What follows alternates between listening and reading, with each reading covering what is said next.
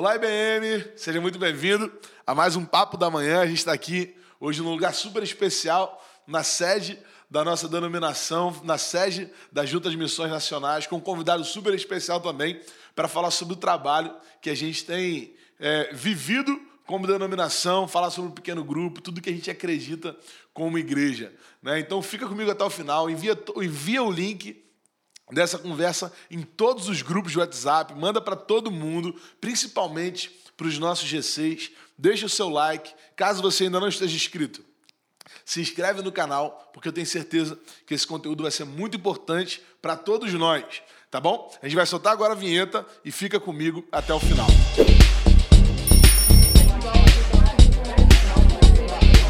Pastor Fernando Brandão.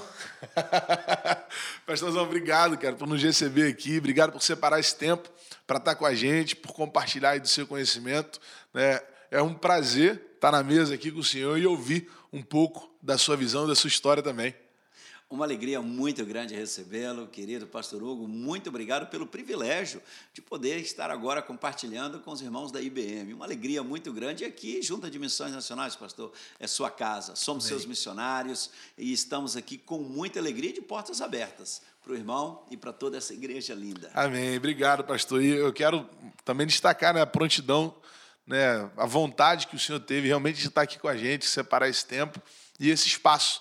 Né? Pastorzão, Assim, eu, eu sei, eu ia falar eu creio, mas eu não só creio, mas eu sei que o senhor tem muito conhecimento para compartilhar com a gente, né? tanto de vida, quanto teológico, quanto de experiências que já viveu, mas e, e também da visão do, dos PGMs, que tem sido, acredito, um diferencial muito grande para a nossa denominação hoje.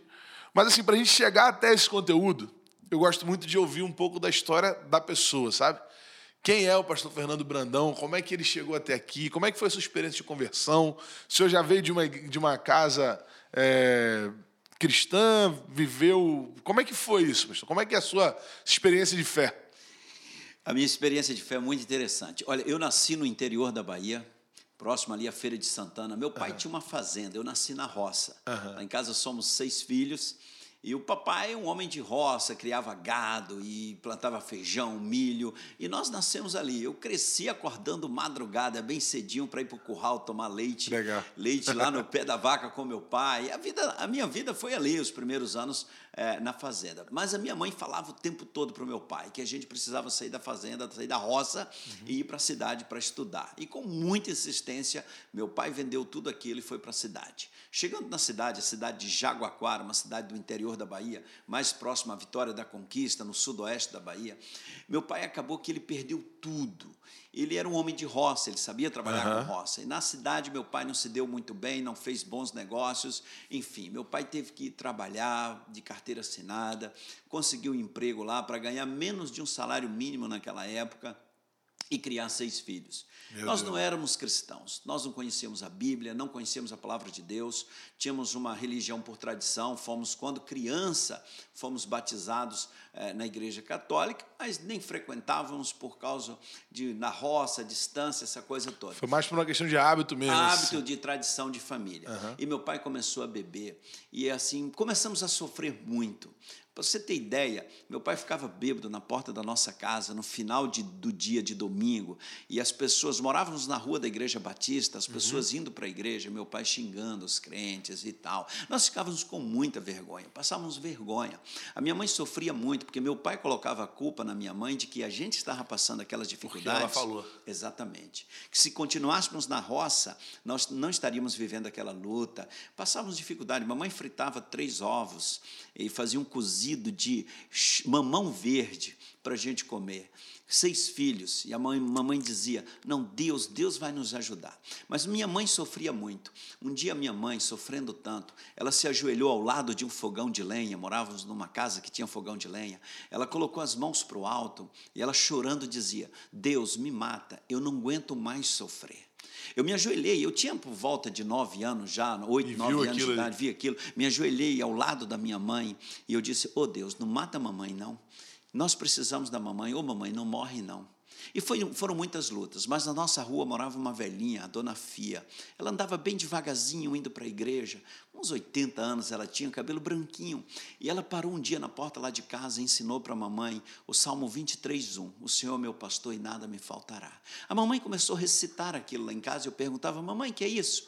Ela dizia, é a palavra de Deus que a dona Fia disse que é bom para nós. Outro dia a dona Fia passou orou com a mamãe e ensinou João 3,16, porque Deus amou o mundo de tal maneira, deu uma Bíblia para a mamãe, faltando várias páginas. A mamãe lia com muita, muita dificuldade, a mamãe tinha a quarta série primária, da roça, uhum. e ali ela abria no Salmo 23, Dona Fia deixou marcado, lia para nós, eu perguntava, mamãe, que livro é esse? Ela disse assim, é o livro de Deus, Dona Fia disse que é bom. E, e, ali começou a palavra de Deus entrar lá em casa. Papai ficou sabendo, deu, sumiu com aquela Bíblia, e Dona Fia nunca mais voltou lá em casa. Mas duas sementinhas, Pastor Hugo, ficaram lá em casa. Duas sementes. O 23.1 e o 3,16. Uhum. João 3,16, Salmo 23, 1. E o papai continuou naquela coisa de beber, aquelas lutas todas. E aí um dia papai chegou lá em casa fazendo aquela confusão, e eu, eu vi que minha mãe chorando se ajoelhou de novo do lado daquele fogão de lenha. E eu pensei, mamãe vai pedir para morrer, e eu vou lá pedir para Deus para a mamãe não morrer. Só que dessa vez, a mamãe levantou as mãos para os céus e ela não estava pedindo para Deus para morrer. Ela estava falando: O Senhor é o meu pastor e nada me faltará. Eu me ajoelhei ao lado da minha mãe, eu fico emocionado. Me ajoelhei ao lado da mamãe, coloquei as mãos para o céu também e comecei a falar: O Senhor é meu pastor e nada me faltará. Ficamos ali dois, três minutos repetindo. E aquilo foi um, um, um diferencial para nós. Com 14 anos de idade, eu fui a primeira vez na Igreja Batista e ouvi pela primeira vez. Pregava o pastor Edson Queiroz, da primeira de Santo André, numa conferência na igreja. E eu consegui, a igreja estava lotada, eu sentei lá num cantinho e a sensação era: eu estava sozinho naquela igreja e aquele moço pregando para mim. Eu nunca tinha ouvido um pastor pregar. Uhum. E ele falava do amor de Jesus, ele falava de, de Jesus. Olha, eu, eu pensei: alguém falou da nossa família para esse pastor. Naquela... Alguém contou para ele o que, que está passando. Exatamente, alguém Dona contou. Fia foi lá e... contou para ele. Amigo, aí naquele momento ele falou assim, naquela noite ele falou, você precisa parar o carro da sua vida, descer do banco do motorista, sentar no banco do carona e convidar Jesus para assumir a direção da sua vida. Aquele momento para mim quebrou um cristal, foi um divisor de águas. Naquele momento, eu fico, eu fico, arrepiado. Naquele momento, eu vi algo extraordinário. Naquele momento, eu nasci de novo. Eu entreguei minha vida a Jesus. naquela noite, o meu irmão mais velho também estava lá. E nós nos convertemos. Obviamente, naquela semana seguinte, meu pai disse: Olha, aqui na nossa casa não tem lugar para crente. Mas minha mãe é, ponderou, etc. Tal, enfim, eu sei que a coisa ah, acalmou. Minha mãe, minha mãe se converteu, mas ela nunca ia à igreja. Eu, eu hoje eu sei que ela se converteu, uhum. mas ela não podia ir à igreja, meu pai não deixava. E a mãe, minha mãe começou a ler a Bíblia, a ler com, ali os Salmos e lia para nós. E ela orava o Salmo 23.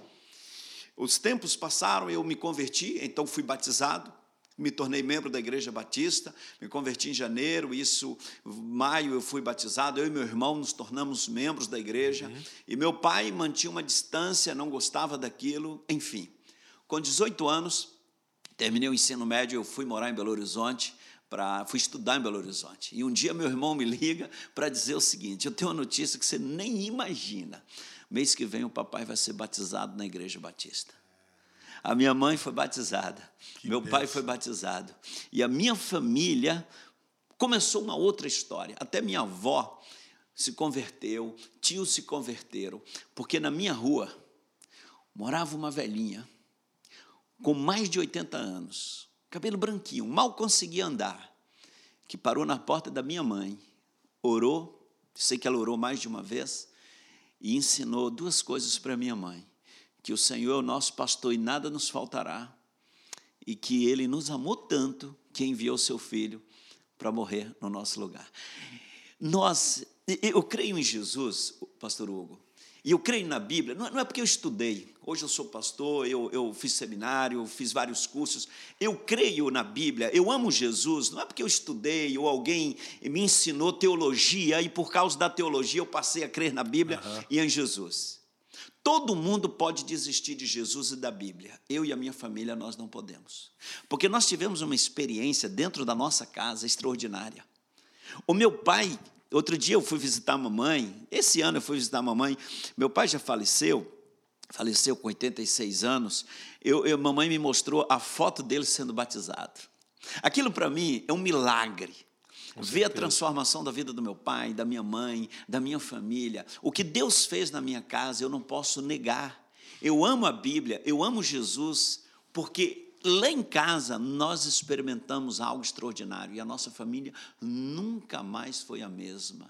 Meus irmãos, meus pais, a nossa casa, nós experimentamos algo extraordinário. E aí depois Deus nos chamou para a obra, entendemos o chamado de Deus para o ministério, para a obra do Senhor. E aí, em Belo Horizonte, eu fui estudar, fazer seminário e me tornei pastor no meu último ano de seminário em Belo Horizonte, Igreja Batista Jardim América. Depois fui para Brasília, pastorei a segunda Igreja Batista lá em Brasília. E depois Deus nos trouxe para missões nacionais. Eu estou há 15 anos liderando a Junta de Missões Nacionais. 15 se, anos aqui. 15 anos aqui. Se você perguntar para mim qual foi a coisa mais extraordinária que aconteceu na sua vida, foi conhecer Jesus Cristo.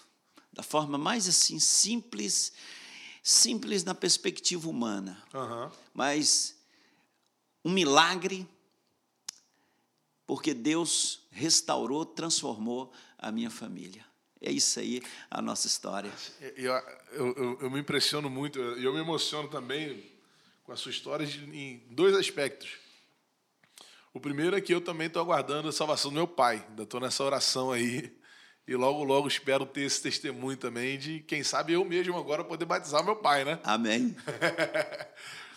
Mas e uma coisa que eu tenho compartilhado muito com os nossos líderes lá de GC é que a gente não tem noção de onde as nossas atitudes podem levar alguém, né? Uhum. Um dia a dona Fia uhum. passou ali e ensinou para tua mãe. Uhum. E hoje o senhor está aqui mandando caminhão para o sertão, para a Bahia, uhum. evangelizando pessoas, uhum. sendo. Porque a gente não tem noção, né, pastor, do, de como o nosso cuidado sobre uma pessoa pode mudar uma geração inteira. É verdade. Nós cristãos, nós crentes, temos que ter a consciência de três poderes que nós temos desde o dia que nós nascemos de novo. É o poder da oração, uhum. o poder da palavra de Deus e o poder do Espírito Santo. Quando a gente tem contato com uma pessoa e a gente ministra na vida dela, a gente compartilha um versículo, gente, nós estamos compartilhando a palavra mais poderosa, porque o Evangelho é o poder de Deus para transformar a vida de uma pessoa. Então, não é um texto qualquer, você compartilha o poder de Deus pela palavra. Quando você ora pela uma pessoa, você vai na casa de uma pessoa, você está na rua, e a gente às vezes perde muita oportunidade de orar pelas famílias, orar pela pessoa, orar por uma casa, pelo um vizinho, pela rua, orar pela uma pessoa, pelo um parente. Gente, quando a gente ora, quando a gente intercede, clama ao Senhor pela uma pessoa, isso é um poder extraordinário. E uma outra coisa, o poder do Espírito. Nós somos templo do Espírito Santo de Deus. Nós temos autoridade dada pelo Senhor Jesus para ministrar na vida de uma pessoa. É, é, importante que cada crente, cada membro da igreja, cada irmão, cada irmã tenha essa consciência da sua autoridade espiritual, da sua responsabilidade espiritual em relação à vida das pessoas para ministrar na vida de uma pessoa. Às vezes você acha, ah, ir ali falar um versículo e fazer uma oração por uma pessoa é uma coisa relativamente simples, é fácil, mas de extrema profundidade, poder e que pode mudar a vida de uma pessoa. Lá na Cristolândia, em São Paulo, encerrando esse raciocínio, uh, temos o Lodemi, que hoje trabalha na Cristolândia, lá de, de, de, de, Espírito Santo, em Vitória. Ele coordena lá a missão, faz o trabalho de rua. Ele morava nas ruas, nas ruas da Cracolândia de São Paulo. E ele, cara, estava sofrendo, usando drogas. Aí ele disse que um dia chegou na frente da missão Cristolândia, e lá está escrito: Conhecereis a verdade, a verdade vos libertará. Ele disse que leu aquele texto e Deus trabalhou no coração dele, ele caiu de joelhos, entregou a vida a Jesus e falou assim: Eu quero, eu quero me, me ajuda, me tira da rua, eu quero servir a Deus o poder da palavra, o poder da oração na vida de uma pessoa. A gente Extraordinário. muito, a gente menospreza muito. E assim, é, eu ouvi o senhor falando sobre Cristolândia e tudo mais. A gente pensa sobre o trabalho que a nossa junta tem feito no, no país hoje, né? Eu estava ali na área ali da, da recepção ali, vendo uma maquete, né, do, do caminhão missionário e tal. Eu sei que tem muitos projetos, mas talvez se, o senhor, se o senhor pudesse enumerar alguns que mais emocionam o senhor, mais tocam no coração do senhor, qual o senhor traria? Olha, a Cristolândia mexe muito comigo, porque a Cristolândia tem atendido tanta gente da rua, tanta gente que não tem esperança nenhuma. E a Cristolândia ele acolhe pessoas, hoje são 46 unidades em nove estados, em 13 anos, quase 14 anos de trabalho da Cristolândia, mais de 80 mil pessoas já passaram pela Cristolândia. E eu ando por esse Brasil e às vezes as pessoas me encontram e dizem: Olha, o senhor lembra de mim? Lembra de mim? Eu fui aluno da Cristolândia. Então, eu estava outro dia em São Paulo, fui com um pastor tomar um café numa, numa padaria e tal. Aí o moço veio nos atender e ele disse: É um, uma cafeteria, aliás, muito chique que o pastor me levou. Uhum. Aí o cara veio me atender, ele falou assim: Olha, o senhor lembra de mim? Eu falei: Não lembro, não. Ele falou: Ah, eu fui aluno da Cristolândia, eu sou gerente agora aqui. Aí me levou lá na, na confeitaria, coisa, coisa linda. E aí ele serviu café para nós, tirou foto, a vida dele transformada. Eu estava aqui outro dia, fui ali em Madureira, e o seu Gilmar, o seu Gilmar morou quase 50 anos nas ruas, desde bebezinho ele morou nas ruas. E o seu Gilmar foi acolhido na Cristolândia. O seu Gilmar terminou o ensino médio, está fazendo curso técnico, tem 10 anos que ele foi retirado das ruas. E aí ele está trabalhando, ele me abraçou, falou, pastor, eu sou membro aqui da primeira igreja batista em Madureira, para quem viveu quase 50 anos na rua. Então a Cristolândia tem abençoado e transformado tantas vidas, extraordinário. Extraordinário o trabalho da Cristolândia, então mexe muito comigo. Aliás, eu uso duas alianças. Essa aliança aqui é com a minha esposa e com a minha família. Uhum. E essa aqui eu recebi esse anel, eu fui pregar em São Paulo no aniversário da Cristolândia. E alunos, pessoas que um dia estavam nas ruas da Cracolândia e agora tinham sido recuperados naquela época, eles juntaram lá, compraram esse anel, escreveram dentro: Uma vida vale mais que o mundo todo. E me deram, e falaram assim: para o senhor nunca esquecer que o senhor tem uma aliança com as ruas do Brasil, uma aliança com as pessoas que não têm esperança, para o senhor continuar trabalhando, levando esperança. A minha esposa autorizou, e aí eu uso essas duas alianças. Essas duas alianças, elas são as duas minhas razões razões de viver.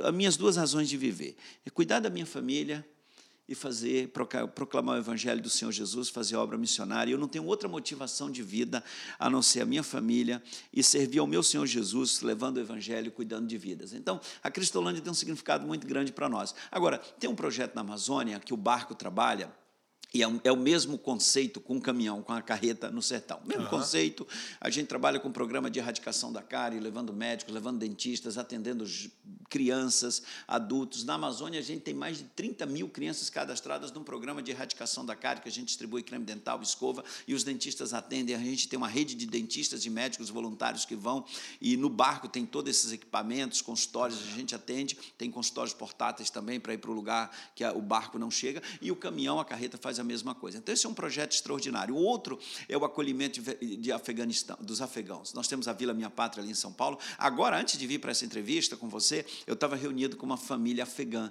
que a gente está trazendo aqui por Rio. Um casal, quatro filhos, e aquela, aquela mulher me abraçou chorando há pouco, dizendo o seguinte: O meu pai morreu quando era criança, eu nunca abracei um pai, e eu queria que o senhor soubesse que o senhor é meu pai, eu, eu considero o senhor como pai. Eu posso lhe dar um abraço? Geralmente a mulher afegã, do Oriente Médio, as mulheres não tocam nos homens, mal cumprimenta tocando na mão, se o marido autorizar. Mas ela veio me abraçou chorando junto com o marido e ela disse: Eu nunca abracei o meu pai. E eu queria te abraçar dizendo que você é meu pai, eu não tenho outro pai, eu queria ganhar esse abraço. E a gente tem recebido muitas famílias afegãs agora na Vila Minha Pátria, é algo que mexe muito com a gente, pessoas que estão fugindo da guerra, da perseguição, e a gente tem uma, um local lá em São Paulo chamado Vila Minha Pátria, um hotel, um hotel fazenda que a gente, um empresário cedeu para a gente usar. E ali a gente tem recebido mais de 300 pessoas afegãs já foram acolhidas. Hoje mesmo eu recebi uma mensagem de um, um homem agradecendo porque nós recebemos a, a, a, o irmão dele, juntamente com a, cunhada, que estavam no aeroporto de Guarulhos e, e ganhou nenenzinho. Ele mandou a foto da bebezinha, porque ele tinha mandado uma mensagem e ele trabalhava na embaixada do Afeganistão. E ele veio para o Brasil e nós acolhemos. E o, o, o, irmão dele veio também com a família, a esposa grávida, estavam dormindo no chão do aeroporto de Guarulhos.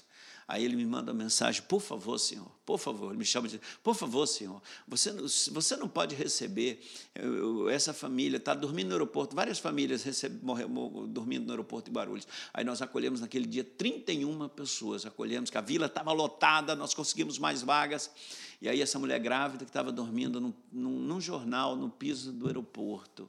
E aí acolhi. Aí ontem ele, ele, ele mandou para mim aqui, eu não posso, obviamente, compartilhar essa foto é, é, publicamente dessa criança, ele mandou, mandou uma mensagem, mexe com a gente, assim, eu não sei você, meu irmão, minha irmã, que está nos assistindo nesse momento, mas aqui, ele, ele, ele, ele, ele mandou aqui essa foto, olha só, ele me manda essa mensagem, me agradecendo, eu espero que todos estejam bem, né? é, eu queria agradecer porque o irmão, o, o, meu irmão, né, sua esposa, você recebeu, né, é, lá do aeroporto, trouxe aqui para Vila Minha Prata do aeroporto. Ele, inclusive, está indo para Brasília no programa de interiorização e aí ele manda aqui a foto da bebezinha, do bebezinho que nasceu, o menino, aliás, e ele me manda aqui para agradecer. Trocamos. Ele, muito obrigado, meu irmão. Uhum. É, nós temos, nós tivemos muita sorte de vir para o Brasil e encontrar vocês. Então, assim, esse tipo aqui de coisa, a gente mexe com a gente. Isso aqui é meu combustível. A gente ajuda os afegãos, a gente, a gente ajuda a gente que mora nas ruas, a gente está ajudando o Ribeirinho, um sertanejo, um homem que arrancou um dente com um alicate lá na roça, morrendo de dor. Aí levaram lá para ser atendido na carreta missionária. Ele não queria ser atendido no consultório. Uhum. Porque ele achou que era muito chique. Ele sentou na escada que dá acesso ao caminhão e disse: pode, pode me atender aqui. Aí ele, não, a equipe levou, ele deitou lá na cadeira, climatizado, ele acabou dormindo. O pessoal fez o tratamento, ele acorda e fala assim: já acabou, mas foi tão bom. Aí ele bota a mão para o céu e dá glória a Deus. Puxa vida, um sertanejo, vivendo lá naqueles interiores do sertão, que nunca teria acesso atendimento odontológico, você poder disponibilizar em nome de Jesus, porque é para uhum. glorificar o nome do Senhor. Não é meu nome, não tem nenhum outro interesse, não é interesse político, nós não recebemos recursos de, nenhum, de nenhuma esfera de governo, é tudo oferta, doações das igrejas batistas, do povo de Deus que sustenta tudo isso aí. Uhum. E, e, e ter a oportunidade de abençoar a vida de uma pessoa com a ministração da graça, do amor de Deus sendo materializado ali. Você fala assim: olha, Jesus te ama e, e materializar ali.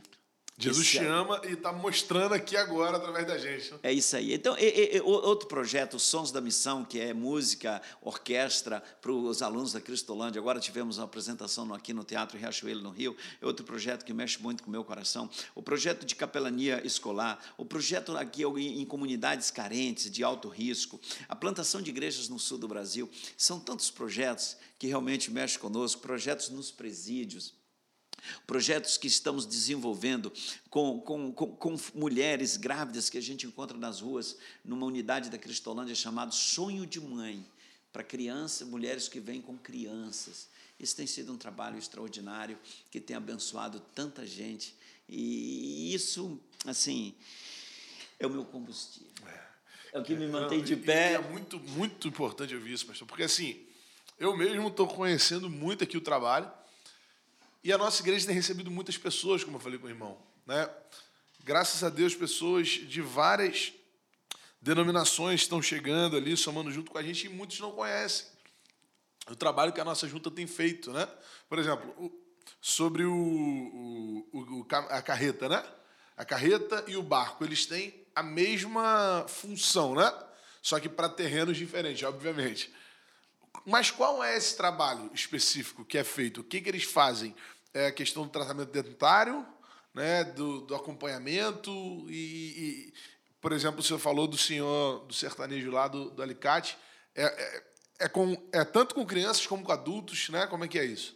Então, tanto o barco quanto as quanto à carreta, tem uma agenda, um planejamento de visitar comunidades ribeirinhas, no caso do barco, a carreta, comunidades sertanejas, porque tem um, o Nordeste tem cidades grandes, cidades pequenas, uhum. e tem os vilarejos, tem aquelas casinhas lá no interior, longe, estrada de chão, aquelas casinhas, aquelas taperas, aquelas pessoas estão longe do acesso a um atendimento odontológico, a um atendimento médico, elas têm muita precariedade. Então, a carreta ela, ela faz um, um trajeto já planejado com as equipes para atender essas comunidades. E aí nós temos uma rede de voluntários, médicos, dentistas, enfermeiros, psicólogos, equipe. Então, quando a carreta chega para passar uma semana no lugar, já tem todo um plano de trabalho. E aí tem igrejas que fazem as viagens missionárias. Semana passada mesmo, a primeira igreja batista de Rio Verde, interior de Goiás, estava lá no, no, no, interior de Pernambuco com a carreta que ia ficar uma semana naquela cidade, naquele distrito, naquele vilarejo, trabalhando ali. Acho que foi em Abril e Lima, se não me falha a memória.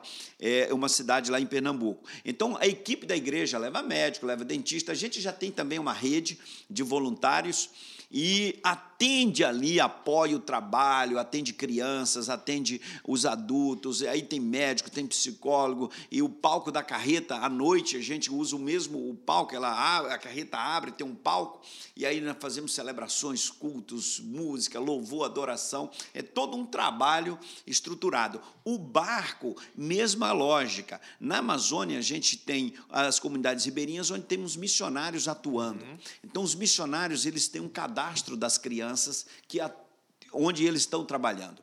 Então, nós estamos hoje em mais de 200 comunidades ribeirinhas. Então, a soma de todas essas crianças nessas comunidades onde nós atuamos são mais de 30 mil crianças. Daí, o barco ele sai de Manaus, mesma, da mesma maneira da carreta, igrejas vão com equipes, uma viagem missionária. Um Por exemplo, a IBM. A IBM pode, vamos fazer uma viagem missionária o ano que vem, uma semana lá na Amazônia, ou uma semana lá na carreta, no sertão. Aí junta um grupo da igreja, o barco cabe aí na faixa de 35 pessoas, fica tudo hospedado no barco, dorme no barco, essa coisa toda. E aí o barco viaja à noite, durante o dia você vai estar numa comunidade trabalhando com os nossos missionários ali. Uhum. Aí se levar médico, levar dentista, tem atendimento. Se às vezes a igreja não tem médico ou dentista para levar, a gente aciona a nossa rede, leva médicos, leva dentistas, e aí faz todo um trabalho ali, numa uma, duas, três, uma viagem de uma semana dá para trabalhar pelo menos em cinco comunidades ribeirinhas, dependendo do trajeto que fizer. Então, quando o barco chega, já tem ali aquelas crianças que são cadastradas, atende aquelas crianças. Porque antes a gente levava dentista só para arrancar dente.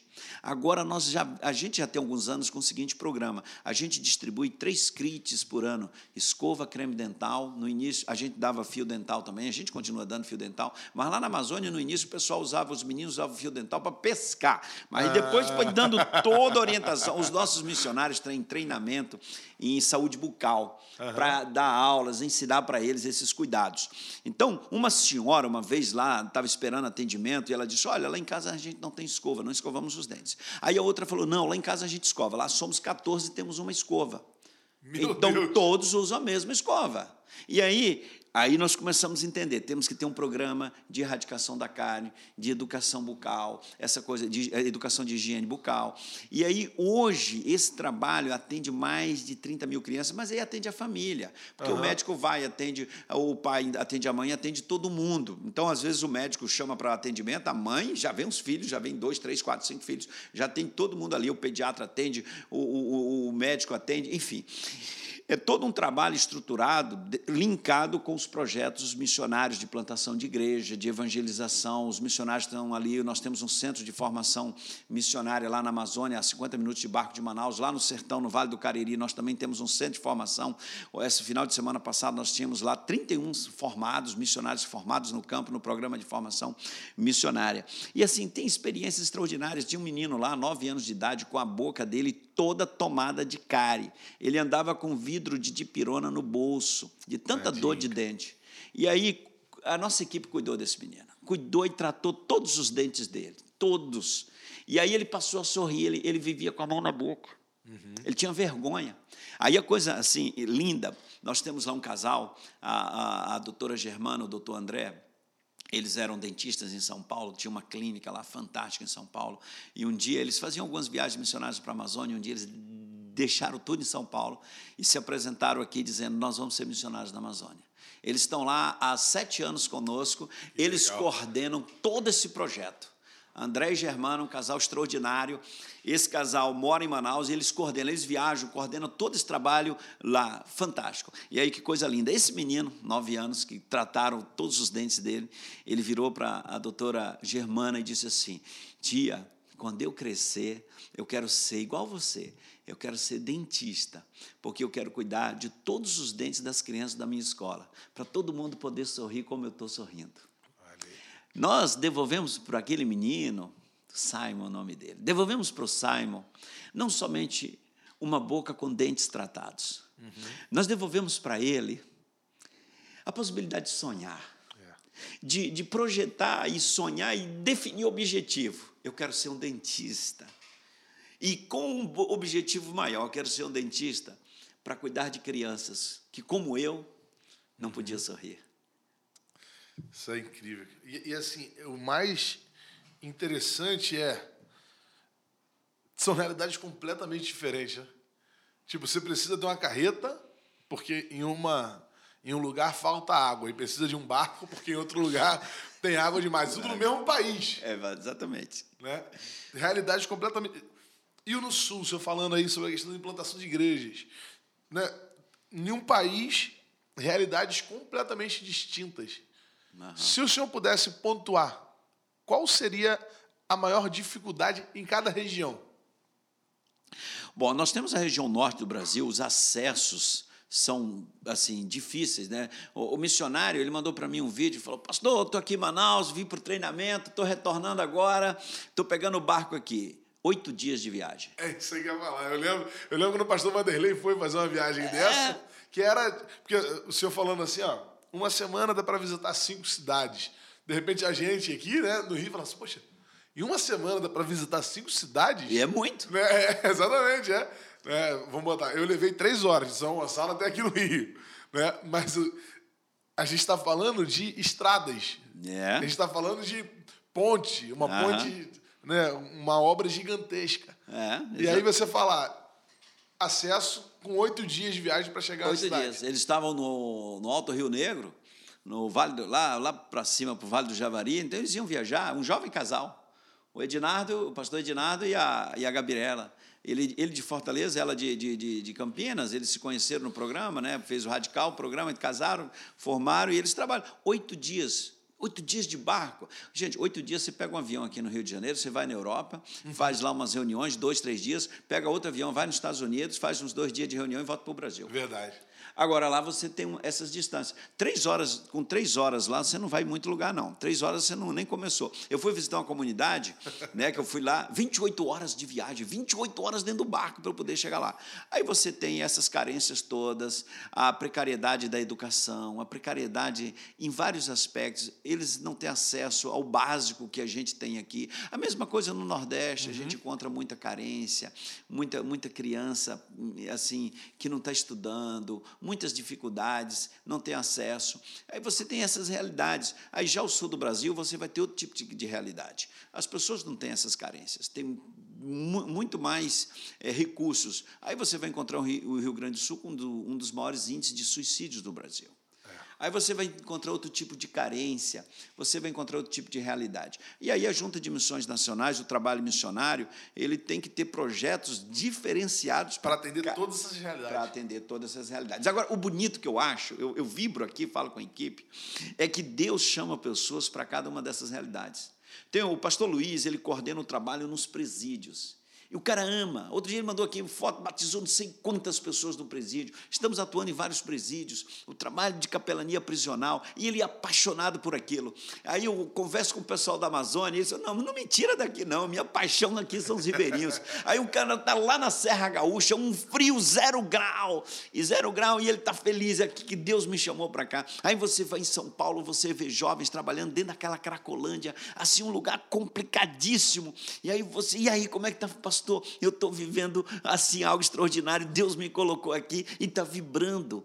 É um negócio impressionante, o chamado de Deus. E aí, uma coisa que eu sempre digo: aquele que foi chamado por Deus, aquele que foi vocacionado, ele vai encontrar plenitude de vida, realização plena, onde Deus quer é. que ele esteja. Eu, eu, vi uma resposta, pastor Hugo, é tanta coisa que a gente acaba falando demais. Não, é, é, é, fica à vontade. Eu, eu vi uma resposta Um missionário nosso, trabalhando lá no alto do Rio Negro, e ele trabalhando com povos indígenas. E ele estava lá já há algum tempo, é uma filha de sete anos, a mulher grávida, e ele morando na, nas proximidades da aldeia, a casa dele construída como uma casa indígena, sem energia elétrica, é, de, de, de, de tábuas, de aqueles, aqueles materiais da floresta mesmo. E eu, ele, teve comigo aqui no Rio de Janeiro, veio para uma, uma, uma, reunião, ele estava aqui no período de férias, e eu ponderei com ele a seguinte situação: querido, sua esposa está grávida, você tem uma menina de sete anos, onde você está? Não tem acesso, não tem telefone, o contato tem que ir para outro lugar, onde tem rádio amador, aí faz contato com a base, e o nosso coordenador lá pega as informações para acompanhar. Assim, um lugar inóspito. Aí eu ponderei com ele dizendo: meu irmão, você não acha que de repente você poderia ser transferido para o interior de São Paulo? Nós temos algumas cidades no interior de São Paulo, você pode trabalhar lá como missionário, e porque você e sua esposa está grávida, uma menina de sete anos vivendo naquele lugar. Aí eu tentei criar uma situação e uma oportunidade para mostrar para ele: olha, pode ser transferido para esse período, ser criança uhum. pequena e tal. E ele falou assim: pastor, não dá, não posso. A gente não pode sair de lá, porque é ali que nós somos plenamente felizes, porque Deus chamou a nossa família para lá. A minha esposa está feliz, a minha filha está muito feliz eu também estou feliz. E nosso nenenzinho vai nascer lá e Deus vai cuidar da gente. O senhor poderia me oferecer para morar uh, em Paris, na Champs-Élysées. A gente não ficaria feliz lá, porque o lugar da nossa felicidade é onde Deus chamou a gente para servir. O lugar da nossa felicidade é onde Deus chamou a gente para servir. Aí a conversa encerrou, meu irmão. Eu vou falar o quê? Então, meu irmão, Deus te abençoe. Aí a gente vai entender porque Paulo e Silas estavam é. meia-noite presos no fundo de uma masmorra em Filipos, cantando, louvando e servindo ao Senhor com alegria, porque eles tinham a seguinte consciência: eu sei quem me mandou para cá e eu sei porque eu estou aqui.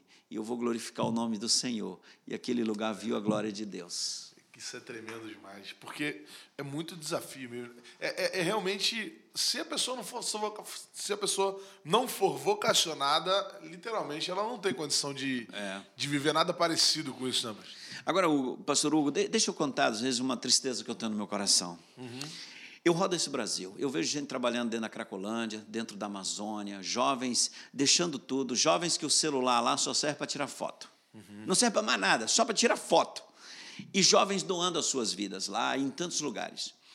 E aí eu vejo, às vezes, aqui cidades como Rio de Janeiro, São Gonçalo, Niterói, São Paulo, assim, as nossas igrejas, com tanta gente, com, com, com tanto conforto, gente, uhum. e, e, assim, com tantas oportunidades para a gente testemunhar, Tantas oportunidades no trabalho, entre os familiares, na vizinhança, para você começar um relacionamento com a pessoa, um discipulador, começar a evangelizar, orar por uma pessoa, abrir a sua casa para reunir alguns, alguns amigos e ali começar um, estudar a Bíblia, compartilhar a palavra, começar um pequeno grupo ali. Você tem tanta oportunidade, tantos recursos, e você, a pé, você em 15 minutos está na igreja, pega o carro e meia hora está na igreja.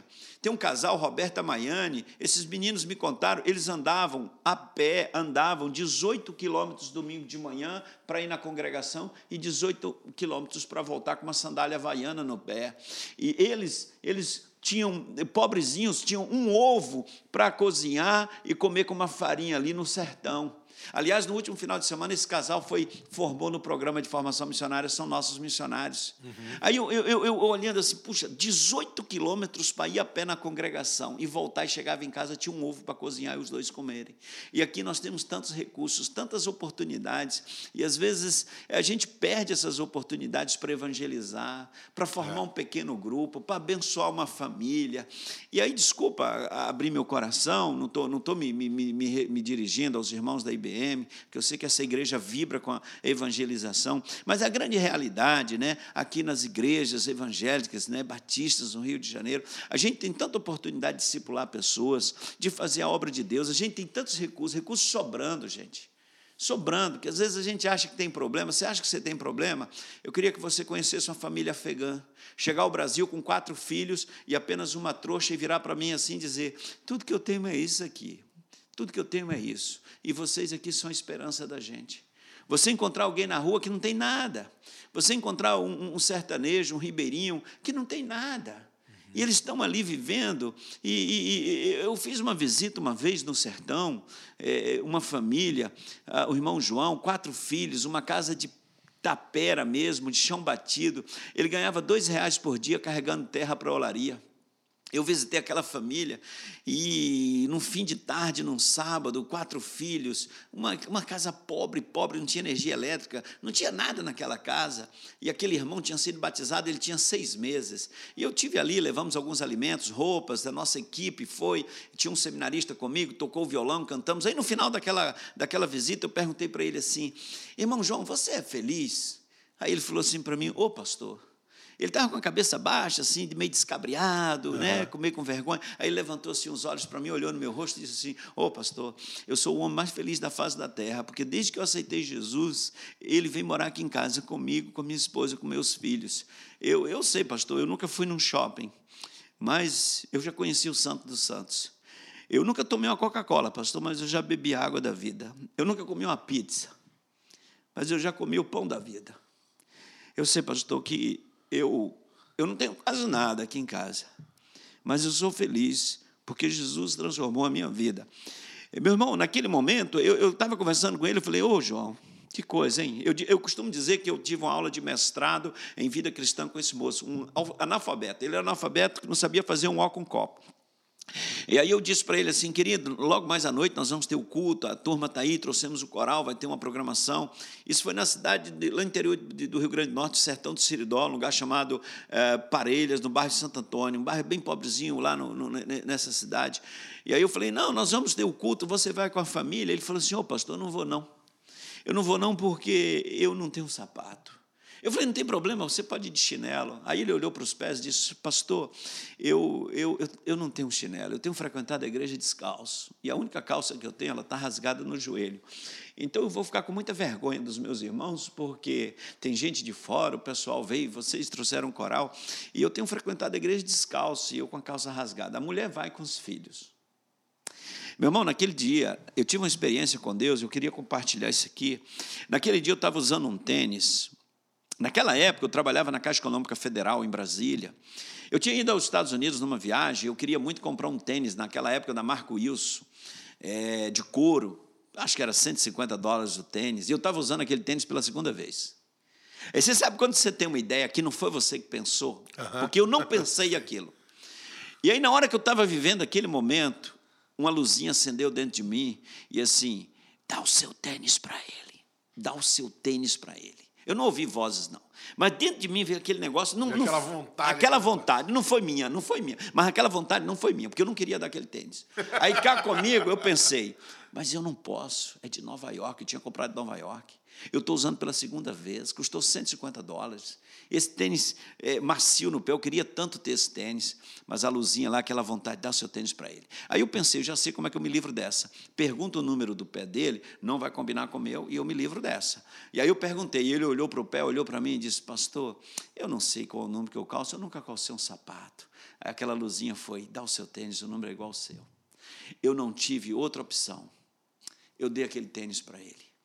E aí, esse homem que não tinha um tênis para ir na igreja, ele disse para mim que ele é o homem mais feliz da face da terra. Diz, pastor, o senhor está visitando a casa do homem mais feliz da face da terra, porque Jesus, Jesus mora aqui. Meu irmão, não fiz mais do que a minha obrigação ter dado aquele tênis para ele. Eu tinha outros lá em casa. Eu tinha outros sapatos lá em casa. E é muita mediocridade da gente de que para ser feliz depender da marca do tênis ou da roupa que a gente usa. É. E eu aprendi com sertanejo que para ser feliz não é o tênis ou a roupa que a gente usa que define. Para ser feliz é Jesus. Com tão pouco, com tanta simplicidade, aquele homem aprendeu a estudar, estudou, se tornou líder de louvor na igreja, e hoje ele é um dos líderes de plantação de igreja naquela região com um dos nossos missionários que trabalha ali. Um homem simples, quatro filhos, sem nada, pregando o evangelho. E aí, às vezes, eu vejo essa realidade nossa aqui no Sudeste, especialmente cidades como Rio, São Paulo, onde os crentes podiam fazer muito mais, meu irmão. É, nós estamos numa zona de conforto, queremos muito mais, é, às vezes estar num shopping, ou vendo televisão, ou às vezes na internet, que a gente podia investir, às vezes, uma hora por semana na vida de uma pessoa para evangelizar, para discipular, para trabalhar ali, fazendo um pequeno grupo e abençoando pessoas com o Evangelho de Cristo Jesus. Eu sinto que as pessoas aqui ficam tão reféns da igreja, né, na esperança de um evento evangelístico, na esperança de um momento para entregar um panfleto, como se evangelizar não fosse uma questão assim. Relacionamento. De relacionamento. Relacionamento. De relacionamento, de, de, de conversar, de trazer para perto.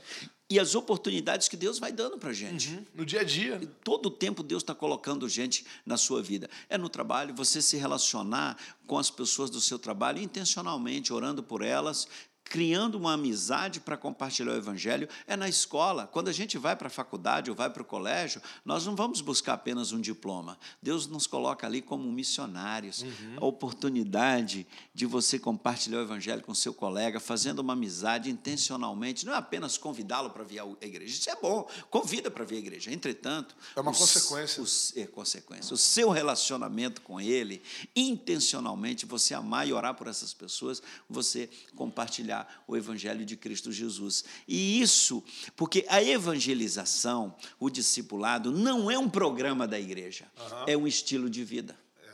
Porque o Espírito Santo habita em nós. E é muito importante os crentes, né, os membros das igrejas, nós entendemos o seguinte: evangelização não é um programa executado pela igreja, na verdade, Jesus falou assim: vão e façam discípulos. Vocês terão o meu, receberão o meu espírito, vocês terão uhum. um poder. Então, na verdade, é um estilo de vida. É o viver, é o natural, é o dia a dia. Eu, outro dia eu saí para fazer uma compra, minha esposa me deu uma lista de coisas para comprar: tomate, cebola, alho, não sei de quê. E aquela lista, eu fui no, no sacolão para comprar e eu tinha pouco tempo. Eu falei, puxa vida, eu vou gastar aqui pelo menos uma hora para achar isso tudo aqui. Aí eu pensei o seguinte: tem aquela moça que trabalha ali no, no, no sacolão, vou pedir ajuda para ela. Tinha três mulheres conversando. Aí eu fui lá e perguntei: olha, vocês não podiam me ajudar? Aí uma se colocou à disposição: não, eu vou ajudar o senhor. Aí ela pegou a lista na minha mão, eu com um carrinho, e ela foi, pegou tudo rapidinho. Eu estava usando uma camisa, eu gosto de usar camisetas com mensagens bíblicas, a que eu estava usando era ah, Jesus Cristo é a única esperança. E aí, é, é, no final ali, eu agradeci, 15 minutos ela pegou tudo, já resolveu. Eu falei, querida, eu queria te agradecer. E aí me identifiquei que eu era pastor e eu queria fazer uma oração por ela. E se eu podia orar por ela. E aí eu comecei falando e ela começou a chorar. Começou a chorar, até a gerente veio e vi na mulher. Eu falei, não, eu queria orar por ela aqui. Aí a gerente ficou em pé ali olhando e tal. Aí eu orar por aquela pessoa e ela falou assim: Pastor, eu saí de casa hoje. Eu moro há quatro anos no Rio. Eu tenho um filho, criei o meu filho sozinho. Sozinho. Eu saí de casa hoje sem um fio de esperança, pastor. Aí assim eu entendi porque Deus me mandou naquele sacolão. Uhum. E aí ela, ela leu na minha, eu falei assim: olha que está aqui. Jesus Cristo é a única esperança.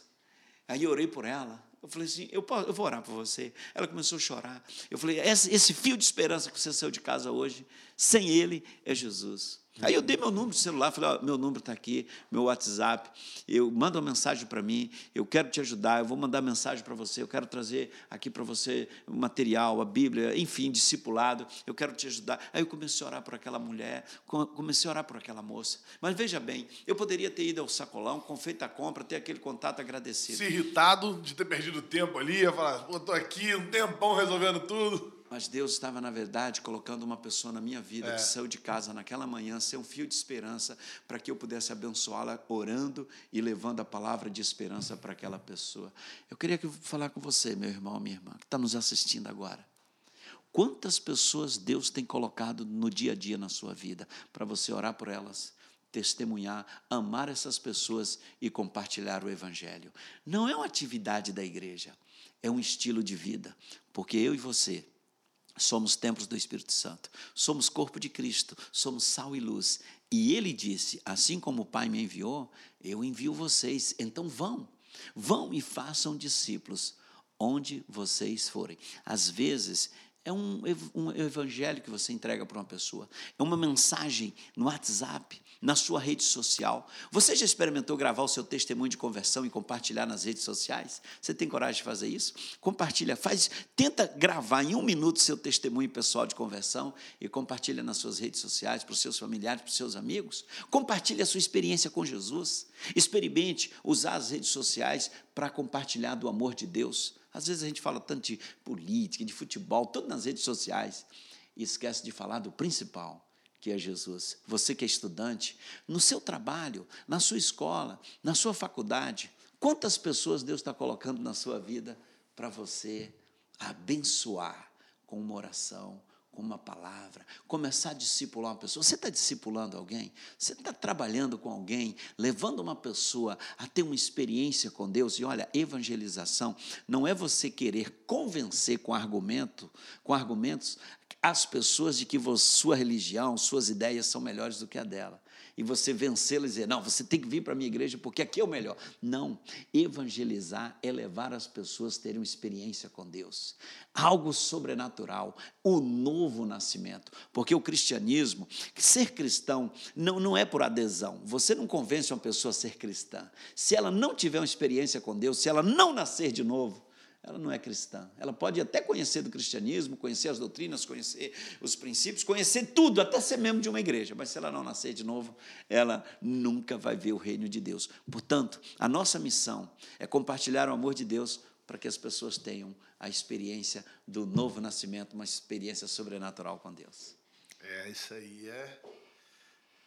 Rapaz, isso aí você já tem que guardar essa aí, irmão. Guardar aí com vontade, porque essa é para a gente realmente é, praticar, viver. Né? Alguém aí que vive a evangelização no país inteiro falando para a gente sobre evangelização no nosso dia a dia. Né? Pastorzão, eu quero te agradecer muito, cara. Muito mesmo por esse tempo. Agradecer muito por, essa, por compartilhar dessas experiências. Né? Espero recebê-lo lá na igreja também para estar junto com os irmãos e para que eles também conheçam o senhor pessoalmente aqui, como, como posso bater esse papo, a gente já se conhecia, né, época lá da, quando eu estava lá na Piba, mas poder conversar aqui com o senhor e aprender tanto. Muito obrigado mesmo, cara. Eu que agradeço, querido pastor Hugo, pelo carinho, pela paciência. Eu peço até desculpa que eu me empolgo e às Nada, vezes. isso foi benção, cara. Mas foi uma honra estar foi aqui. Foi exatamente e, aquilo que Deus queria falar. Eu espero em Deus que agora em 2023 eu tenha a oportunidade de estar junto com os irmãos para a gente adorar, celebrar isso. o nome do Senhor. Eu quero parabenizar o irmão pela sua liderança, pelo seu trabalho, pela sua vibração. Você é um servo precioso, um líder precioso. Que Deus te abençoe e continue te usando. E aqui estamos à disposição. A Junta de Missões Nacionais é sua casa, é sua, é, é sua agência missionária, todos os nossos recursos aqui, todo o material, tudo aqui está à sua disposição da igreja. E sempre que puder nos visitar, é bem-vindo. É bem Alguém da igreja também quiser vir nos visitar aqui, são todos bem-vindos. E eu espero que Deus nos dê a oportunidade de estar juntos lá em 2023. Já aproveito para desejar um Feliz Natal e um abençoado Ano Novo para você aí na igreja, para sua família. Deus te abençoe, pastor. E parabéns pelo lindo trabalho que você Amém. vem fazendo. Amém. Obrigado, pastorzão. Deus abençoe. Obrigadão. Então você que está aqui, não esquece, manda esse link, manda o link desse vídeo, manda o link desse podcast para todo mundo. Todos da nossa igreja precisam ouvir essa palavra, precisam ouvir aquilo que Deus nos alimentou aqui através desse conteúdo. Tá bom? Que Deus te abençoe. Uma boa semana.